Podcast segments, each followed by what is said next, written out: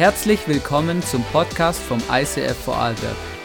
Wir wünschen dir in den nächsten Minuten eine spannende Begegnung mit Gott und viel Spaß.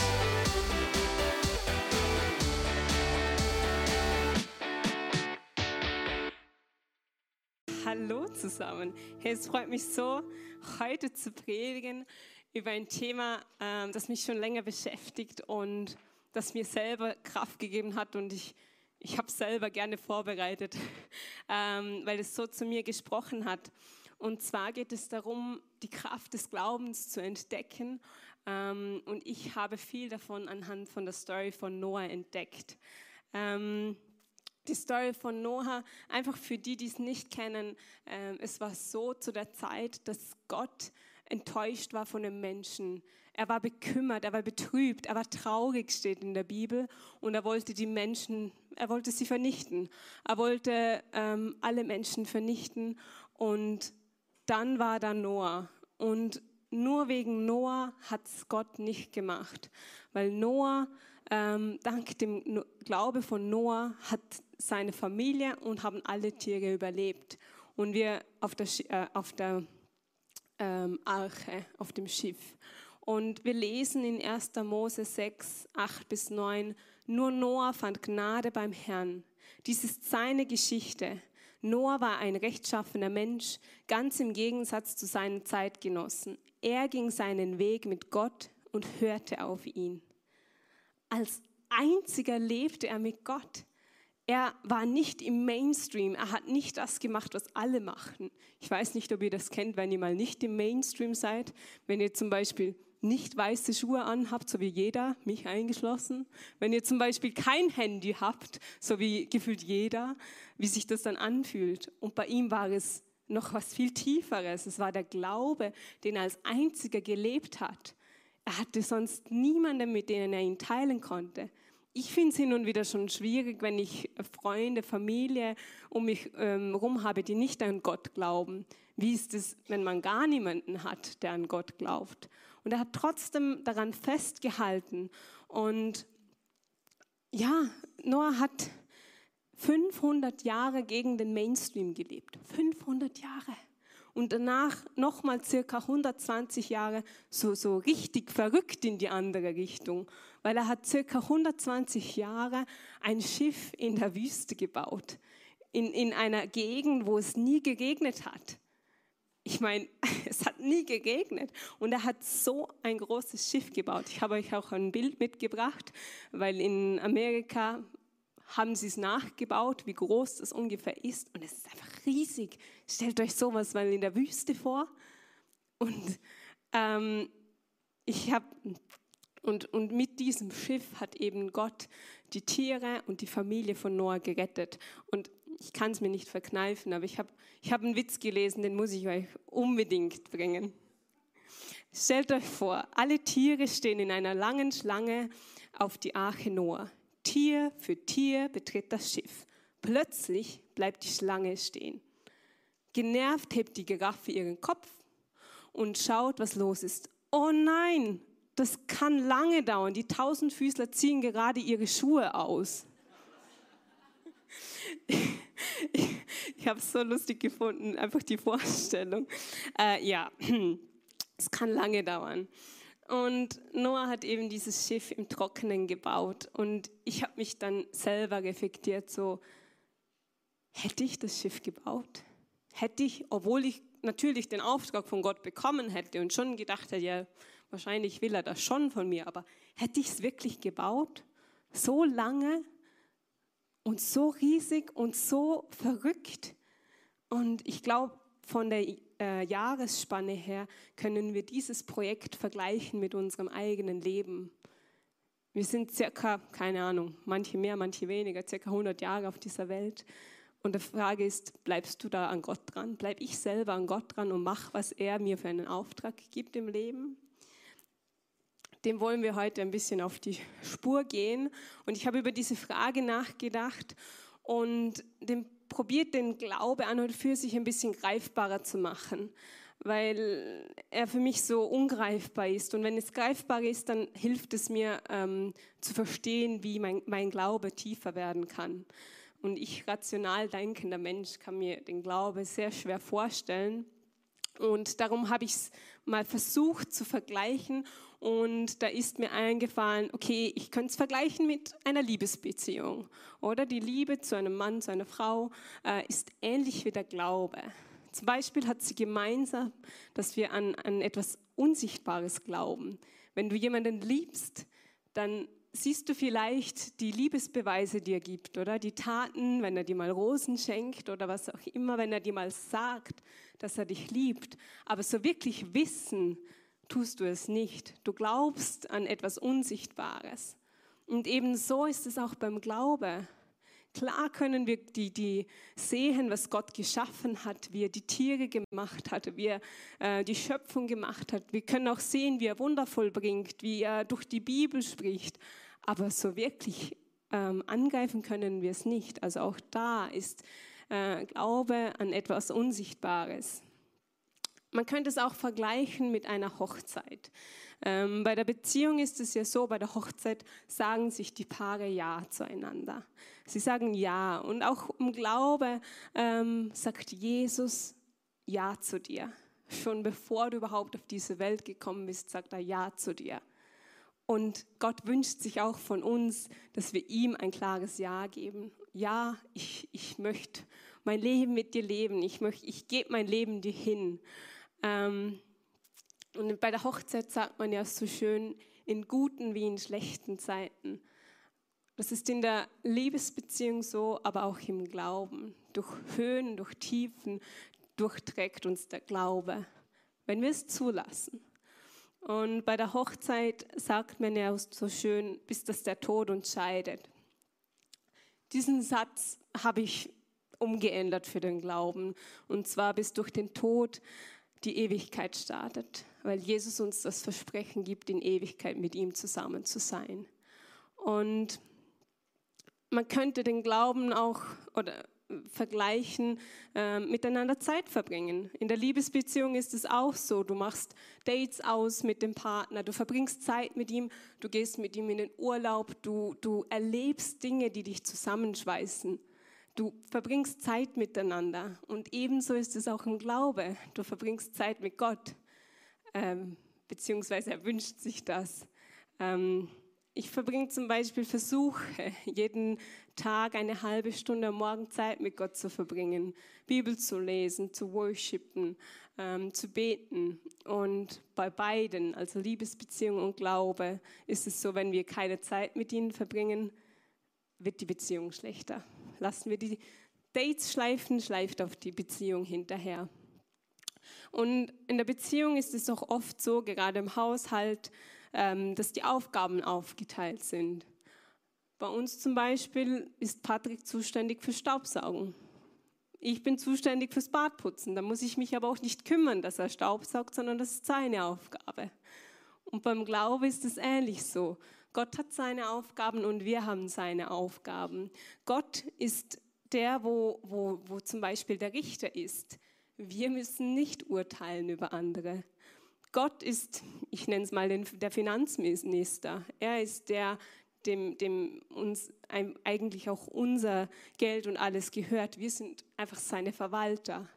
Und ja, oft kenne ich mich selber, mache ich mir zu viele Gedanken über Dinge, die, ich, die eigentlich gar nicht meine Aufgabe sind, die ich gar nicht anschauen müsste.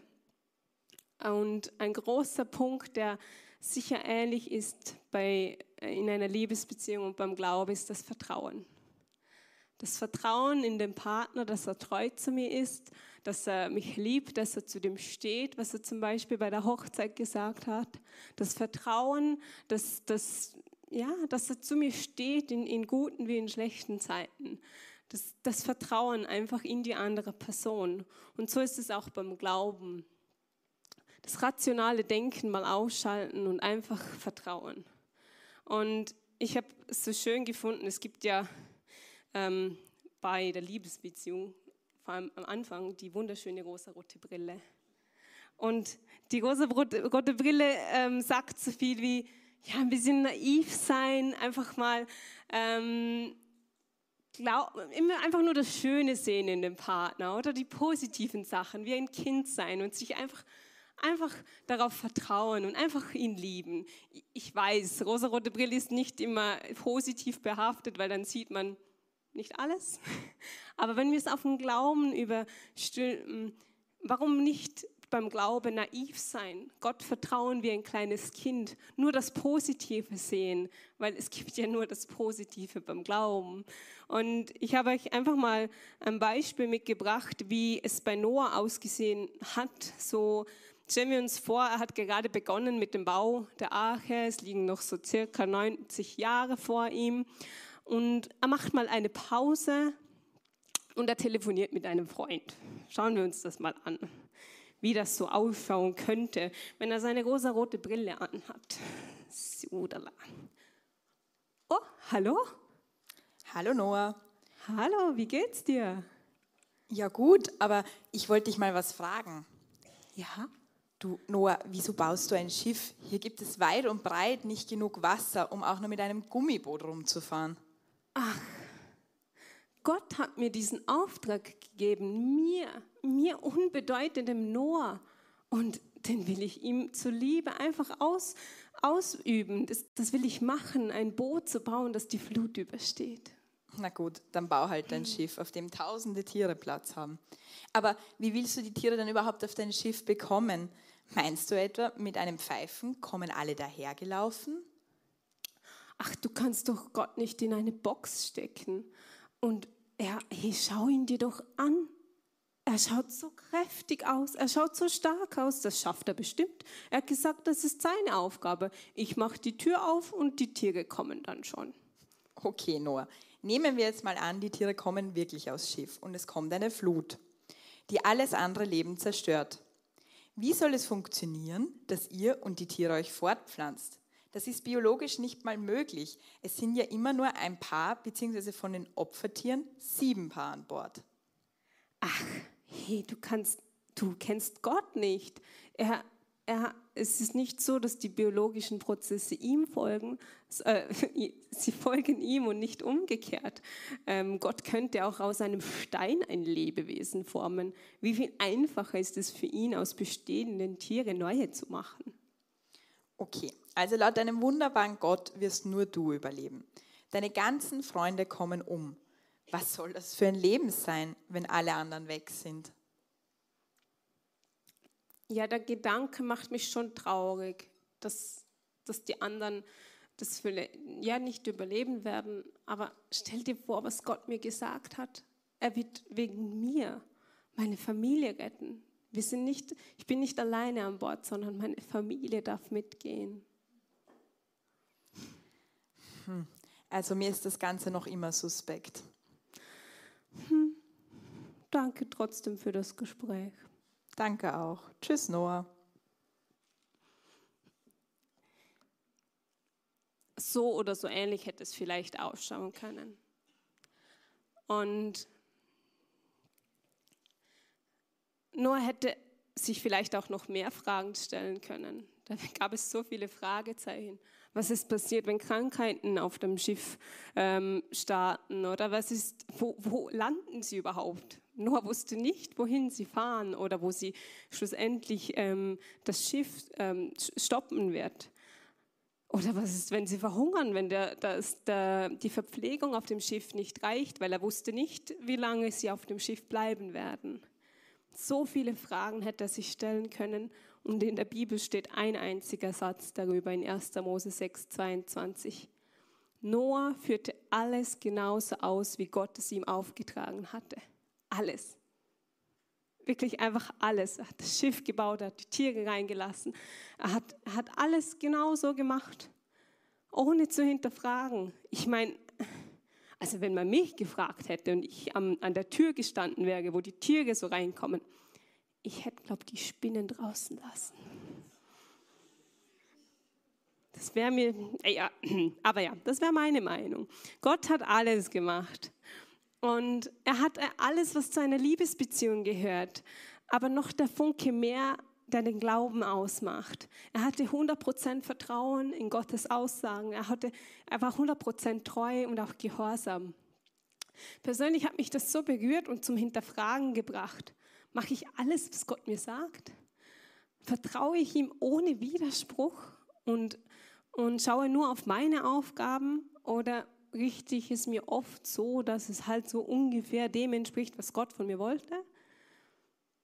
Ich habe ähm, in der Kirche leben wir das Prinzip ja vom Zehnten, dass wir zehn Prozent von unseren Einnahmen in die Kirche geben. Und ich habe dann so drüber nachgedacht und vor ein paar Jahren eben dachte ich so, ja, da kann ich einen Haken drüber setzen. Alles, was 10% von meinem Gehalt gebe ich in die Kirche zurück. Dachte mir, ja, in dem Bereich mache ich wenigstens alles, was Gott von mir möchte. Und habe dann ein Buch gelesen und bin dann ins Hinterfragen gekommen, so, ja, naja, ja, ähm, 10% vom Nettobetrag oder 10% vom Bruttobetrag. Und habe dann so mit Gott diskutiert, ja, es kommen ja nur der Nettobetrag auf mein Konto, dann gebe ich auch nur vom Nettobetrag die 10%. Und das ging dann eine Weile so, bis ich dann sagte, ja, okay, Gott, ich glaube, du meinst den Bruttobetrag. Dann mache ich das halt. Und es war so, okay, wenn wir nochmal an die Brille denken, ohne Brille hatte ich bei dem Thema so, wenn ich dann noch 10% vom Bruttobetrag gebe, dann bleibt mir ja wirklich nicht mehr viel. Und wie soll das dann, wie soll ich dann meine Ausgaben zahlen? Wie soll das überhaupt funktionieren? So, so, ähm, ich habe, das war ja eine begrenzte Erkenntnis. Und wenn ich in dem, in dem Thema meine Brille aufsetze und einfach Gott vertraue, dass er schon einen Plan hat und ja einfach nur das Beste für mich will, dann gebe ich gerne die 10% von meinem Bruttobetrag. Ähm, und mit der Brille einfach auch die Welt im Licht sehe, mit Gott immer, überall. Und desto mehr ich ihm vertraue, desto befreiter fühle ich mich. Gott steht als Inhaber in meinem Konto. Ich bin nur der Verwalter und versuche es in seinem Namen bestmöglich einzusetzen. Und zum Thema Licht habe ich euch einen Bibelvers äh, mitgebracht, der ja, einfach sagt, wenn wir, wenn wir die Brille aufhaben, wenn wir äh, Gottes Realität sehen, dann ist es wie in Johannes 8, Vers 12, wo steht, ein anderes Mal, als Jesus zu den Leuten sprach, sagte er, ich bin das Licht der Welt. Wer mir nachfolgt, wird nicht mehr in der Finsternis umher, umherirren, sondern wird das Licht des Lebens haben. Und ebenso können wir das Licht des Lebens haben, wenn wir wirklich offen sind für Gott, für sein Reden, für das, was er von uns möchte. Und das hat noch mehr Power, wenn, wenn ihr ihn persönlich nehmt. Hey, Jesus sagt zu dir, ich bin das Licht der Welt. Wenn du mir nachfolgst, wirst du nicht mehr in der Finsternis umherirren, sondern wirst das Leben des Lichts haben. Und in der Story von Noah sehen wir, wie Noahs Glaube die Welt verändert hat. Und ebenso kann dein Glaube die Welt verändern. Und wir werden uns jetzt ein bisschen anschauen, was wir alles aus der Geschichte lernen können. Zum Beispiel die Macht der Fürsprache. Hey, Im Gebet einstehen für Leute, die uns nahestehen. Gott einfach die Leute ans Kreuz legen, die uns wichtig sind, die irgendwie eine Krankheit haben oder irgendwas, einfach in, in, in Fürsprache für die anderen einzustehen. Das sehen wir in der Story von Noah. Er ist für seine Familie eingestanden und sie wurde gerettet. Und ich habe erst vor kurzem eine Story gehört von einer Person, die hat acht Jahre lang für ihr Kind gebetet. Acht Jahre, das ist eine lange Zeit, dass es von den Drogen rauskommt und wieder zu Gott findet. Und es hat funktioniert, aber halt erst nach acht Jahren. Aber sie ist treu einfach dran geblieben und hat wirklich Fürsprache vor Gott für ihren Sohn einfach gemacht. Wir lernen von der Story, dass man Geduld und Ausdauer braucht im Glaube. Noah hat über 100 Jahre gebaut ähm, und ist dann viele Wochen auf dem Wasser gewesen, bis das Wasser endlich abfloss. abfloss. Geduld und vor allem Ausdauer sind wichtig wenn wir mit unserem Glauben die Welt verändern wollen. Es gibt in der Bibel so viele Stories, wo Menschen Jahre, Jahrzehnte auf Erfüllung gewartet haben. Mose und Sarah haben 25 Jahre auf die Verheißung gewartet, dass sie ein Kind bekommen. David hat 15 Jahre, nachdem er schon zum König gesalbt wurde, wurde erst 15 Jahre später wirklich König. Oder auch Mose ist 40 Jahre durch die Wüste gewandert, bis er ins verheißene Land kam. So viele Stories, wo Menschen einfach wirklich Ausdauer hatten und Geduld und einfach auf das vertraut sind, was Gott ihnen für einen Auftrag gegeben hat, dass er es ausführen wird. Noah war ein Beispiel für zukünftige Generationen. Noah hat den Zuspruch bekommen, dass so etwas nie wieder passieren wird. Er hat einen Unterschied gemacht. Und so, wenn du Menschen dienst, wenn du positiven Einfluss ausübst und ermutigst, dass sie das, das ähm, Evangelium auch weitergeben, dann kann das positive Folgenwirkungen haben, die du vielleicht jetzt gar nicht siehst, sondern die über dein Leben hinausreichen werden. Noah hatte so wirklich Vertrauen und Gehorsam gegenüber Gott, auch wenn es die Welt anders sah. Nach menschlichem Ermessen war es dumm, die Arche zu bauen. Verrückt. Nach göttlicher Weisheit aber war es richtig. Und wir können Gott um diese Weisheit bitten, dass er uns diese wirklich ähm, auch in unser Herz gibt, dass wir wirklich auch entscheiden können, was redet Gott zu uns und was nicht. Es steht auch in der, im 1. Korinther 2, Vers 6 steht, und doch ist unsere Botschaft eine Botschaft voller Weisheit. Verstanden wird diese Weisheit allerdings nur von denen, die der Glaube an Christus zu geistlich reifen Menschen gemacht hat. Denn sie hat nichts zu tun mit der Weisheit dieser Welt und mit der Klugheit ihrer Herrscher, deren Macht schon bald vergeht.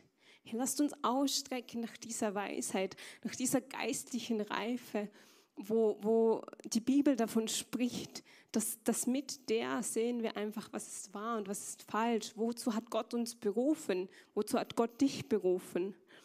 Weil es ist, der Satz hat mich schon auch zum Hinterfragen gebracht. Wenn wir warten, bis es eingetroffen ist, dann ist es kein Glaube, sondern Gehorsam. Gott möchte hin und wieder Sachen von uns, die wir noch nicht sehen. Aber er möchte jetzt schon, dass wir dafür einstehen, dass wir, das, dass wir etwas tun dafür. Und nicht immer sehen wir schon direkt, wohin es führt. Aber das ist eben der Glaube.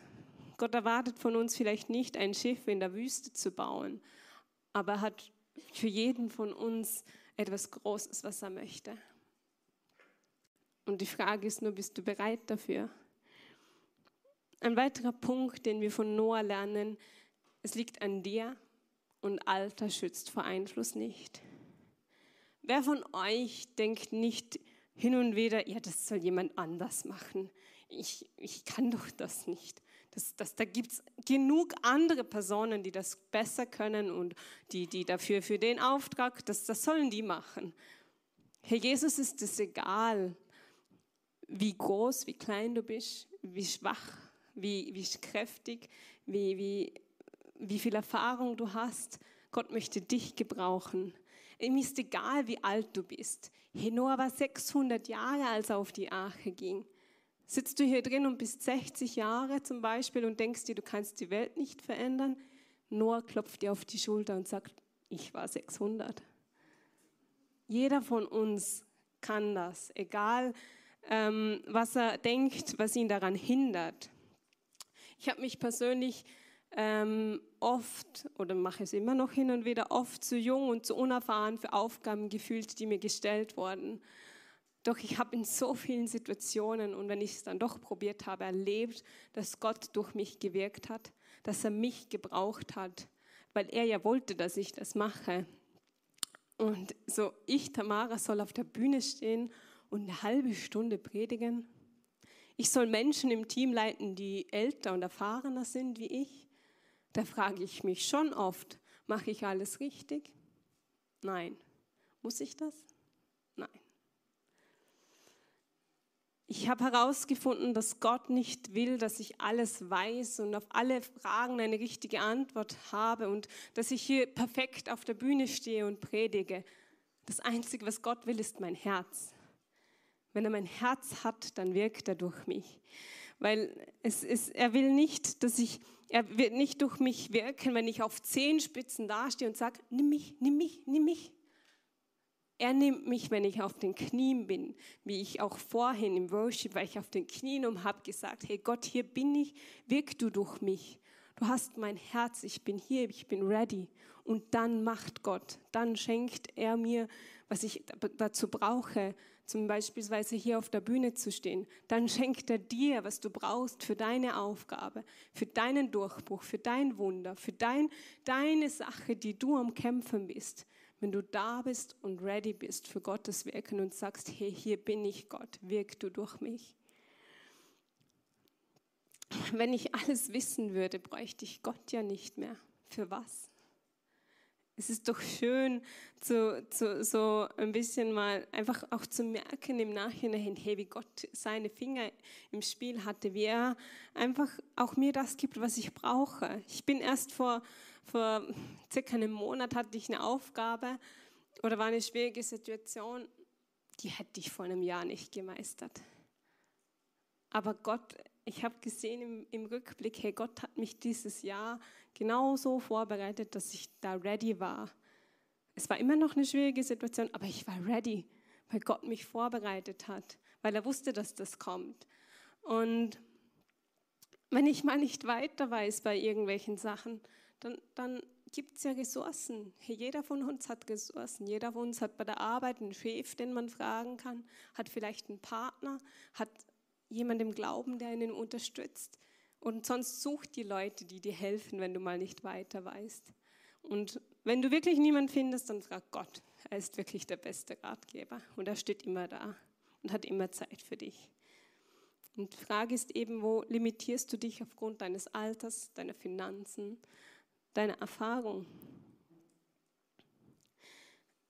Theoretisch wissen wir nun, Gott kann und will durch dich, er will dich gebrauchen, um diese Welt zu verändern ich weiß nicht, wie es dir geht. Vielleicht fühlt sich dein Glaube hin und wieder auch nicht unbedingt so weltveränderisch an. Ähm, ich habe dir ein paar Tipps mitgebracht, die sind nicht vollständig, aber Sachen, die mir geholfen haben und immer noch helfen, um meinen Glauben zu vertiefen, um mein Vertrauen in Gott einfach zu vertiefen. Ähm, und die, die mache ich andauernd und ich kann sie dir nur ans Herz legen. Und zwar der erste Punkt ist Anbetung.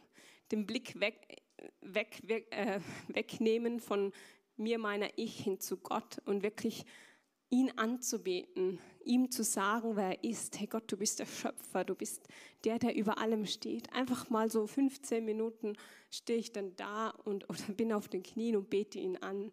Und das hilft mir so, den Blick wegzurichten und das, dann wirken auch meine Probleme viel weniger groß, als sie davor überhaupt waren. Oder der zweite Punkt, die Bibel. Weil ich habe auch den Satz gehört, hältst du dich an Gottes Wort, dann hältst du es auch für möglich, dass Gott es tut. Hier die Bibel zu lesen und auch das zu machen, was darin steht, ähm, das, das hat so große Auswirkungen, weil es ist so, was wir in unser Herz reinlassen. Das kommt auch aus, aus unserem Mund heraus. Steht auch in Lukas 6, 45 steht, wenn ein guter Mensch spricht, zeigt sich, was er Gutes in seinem Herzen trägt. Doch ein Mensch mit einem bösen Herzen kann auch nur Böses von sich geben, denn wovon das Herz erfüllt ist, das spricht der Mund aus. Wenn wir Gedanken und in weiterer Folge ähm, unser Herz füllen mit Nachrichten, mit, keine Ahnung, voller Tee, mit negativen Sachen, mit, mit ähm, Filmen, mit Klatsch und Tratsch, wenn wir das, unser Gedanken nur da füllen mit dem, dann kommt auch nur das heraus. Aber wenn wir unsere Gedanken füllen mit, mit der Bibel, mit dem, was dort drin steht, dann kommt auch das aus unserem Herzen raus. Und ich habe vor ein paar Monaten ähm, einige Bibelstellen auswendig gelernt. Und da ist so ein großer Schatz dahinter. Ich, ich kann sie nicht mal alle auswendig, aber ich weiß ungefähr, wo sie stehen. Ich weiß den Inhalt davon. Und wenn ich mal in einer schwierigen Situation bin und etwas brauchte, brauche in die Richtung, dann, dann ist es wie da. Dann muss ich nicht zuerst die Bibel aufschlagen und mir denken, ja, Gott, hilf mir jetzt, was, was redest du zu mir, sondern dann, sind, dann kommt die Bibelstelle direkt in meinen Kopf. Und das hat mir so geholfen schon in der Vergangenheit. Dass man noch mit Bibelstellen machen kann, man kann sie proklamieren. Man kann Bibelstellen über Situationen aussprechen. Man kann Bibelstellen zu Gott sprechen, zu, zu sich selber oder auch zum Feind. Man kann Bibelstellen wirklich, es hilft, wenn du sie laut aussprichst. Versuch's mal wirklich zu Hause mal laut auszusprechen, vielleicht auch anders zu betonen, dann, dann findest du noch viel mehr, was in dem Bibelvers eigentlich alles steckt. Und was ich auch oft mache, sind Biografien zu lesen. Das ermutigt mich so sehr. Ich habe zum Beispiel von William Carey eine Biografie gelesen. Er ist der äh, Pionier äh, in der Indien-Mission und vor, ich weiß gar nicht mehr wann das war, vor 200 Jahren circa. Ähm, und zwar war in Indien die Kultur so komplett anders und konträr zu England, von wo er kam. Und wenn sich Leute bekehrten, dann hätten sie müssen sich gegen die ganze Familie, gegen all das stellen, was sie kennen. Sie hätten sich müssen gegen wirklich alles stellen. Und, und William Carey war da und hat am Anfang begonnen, einfach so gut wie möglich die Sprache zu lernen und die Bibel zu übersetzen, weil er den Glauben hatte, dass die Bibel noch benötigt wird. Auch wenn sich noch keiner bekehrt hat, wenn es zwar viele gab, die irgendwie Interesse hatten, aber die nicht den Schritt gewagt haben und gesagt haben, hey, ich folge dem Jesus nach. Er war da und hat wirklich Vollgas gegeben im Bibelübersetzen. Er hat sich nicht unterkriegen lassen, weil es waren an dem Ort, wo er war, auch schon andere Missionare. Die sind wieder gegangen. Und er hat es versucht und versucht. Und Jahre, Jahre später hat sich ein Inder bekehrt. Und wisst ihr was? Nach diesem einen hat es eine ganze Welle ausgelöst. Da, da gab es Bekehrung um Bekehrung, Taufe um Taufe. Und mich motiviert sowas so stark, wenn ich sehe, okay, aber er ist dran geblieben. Wäre er wieder weggegangen, was wäre dann passiert? Aber er ist dran geblieben und auch so können wir dranbleiben. Und was mich auch stärkt, ist, ist einfach die Gemeinschaft mit anderen Christen. Ich werde so ermutigt, wenn ich sehe, wie, wie andere Gott erleben, wie Gott durch sie heilt, wie Gott ein Licht durch andere ist, wie sie Struggles haben, aber trotzdem an Gott fest äh, dranbleiben. Und es ermutigt mich einfach zu sehen, wie andere glauben und auch für andere beten. Ich habe vor kurzem eine gute Freundin von mir hat mir erzählt, sie hat für, für jemanden in der Familie gebetet. Sie hat sich wirklich im Kalender auch aufgeschrieben. Und sie hat gebetet und sie hat geglaubt, dass Gott der Person begegnet und dass, dass sie die andere Person wieder zu Gott findet. Weil sie war sehr weit weg. Aber meine Freundin hat gebetet und ist dran geblieben. Und irgendwann hat sich die andere Person bekehrt und hat Gott erlebt. Und das hat mich so berührt, zu sehen, was es bringt, wenn, wenn wir einstehen für andere, wie, wie der Glaube wirklich da ist ähm, und was Gott wirklich machen kann. Und der Glaube von anderen fordert mich auch heraus, weil ich mir denke, oh, das, die, die glauben so fest, das will ich auch. Und wir können einander wirklich ja, auch gegenseitig ermutigen und beten füreinander. Wir waren gerade diese Woche wandern und einer Person ging es nicht so gut ähm, körperlich. Und wir waren dann da und ja, okay, was machst du dann?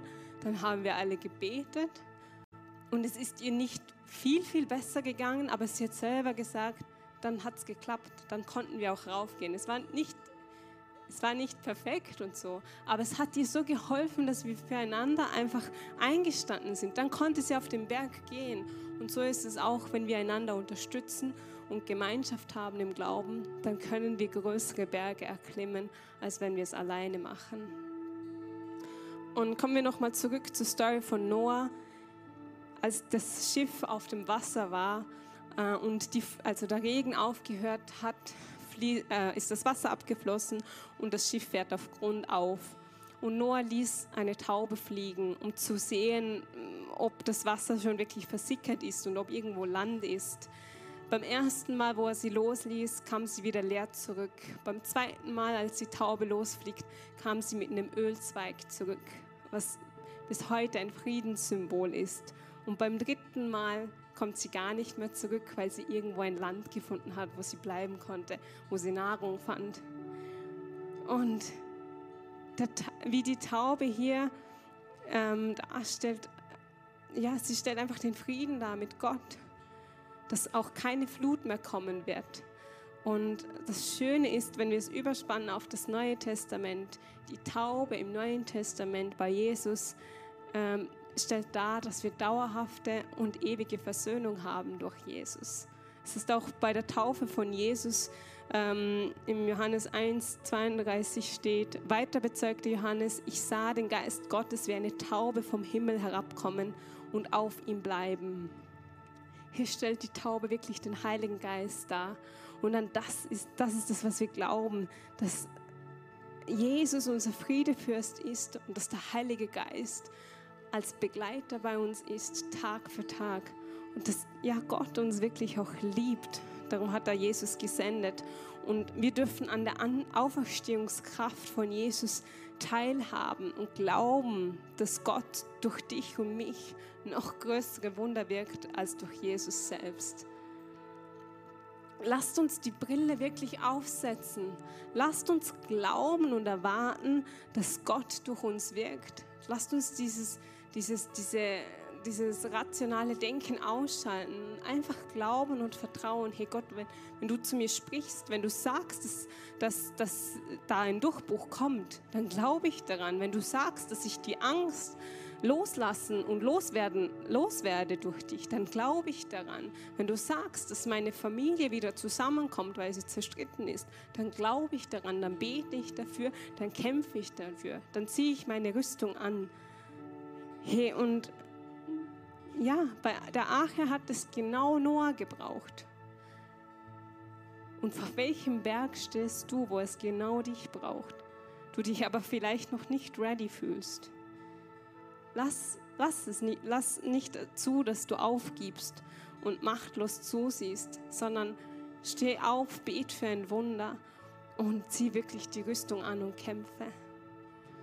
Und mit dem möchte ich jetzt ähm, schließen und lasst uns aufstehen. Ich möchte wirklich noch gerne für, und, ja, für euch beten. Gott, hilf jedem zu verstehen, was für eine Aufgabe er hat was du jedem einfach aufs Herz gibst, wo er wirklich die Welt verändern kann. Gott spricht du zu jedem Einzelnen, der heute hier in der Halle ist, der online zusieht und rüste ihn aus mit allem, was er dazu braucht. Gott, du hast gesagt, es braucht nur ein Glaube, ein Senfkorn an Glaube und schon kannst du Berge versetzen. Daran glauben wir und wir wollen sehen, wie du Durchbrüche bringst, wie du wundervoll bringst, wie deine Herrlichkeit kommt und wir, wir sehen können, dass du wirkst. Weil du bist größer als alles. Du bist der, wo das letzte Wort hat und du bist der Sieger. Gott, danke dafür, dass wir einfach dich, ja, dass du uns liebst, dass du mit uns gehst, dass du unser Fundament bist und dass deine Auferstehungskraft in uns wirkt. Amen.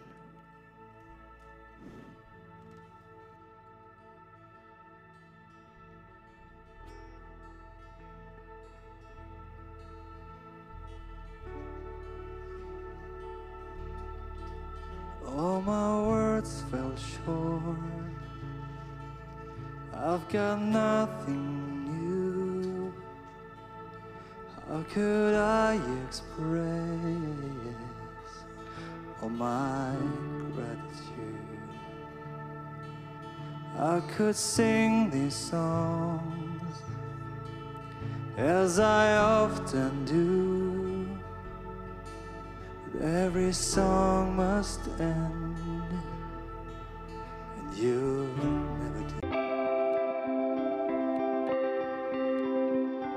Wir hoffen, dass dir diese Predigt weitergeholfen hat. Wenn du Fragen hast, schreib uns eine Mail an info at icf-vlbg.at. Alle weiteren Informationen findest du auf unserer Homepage.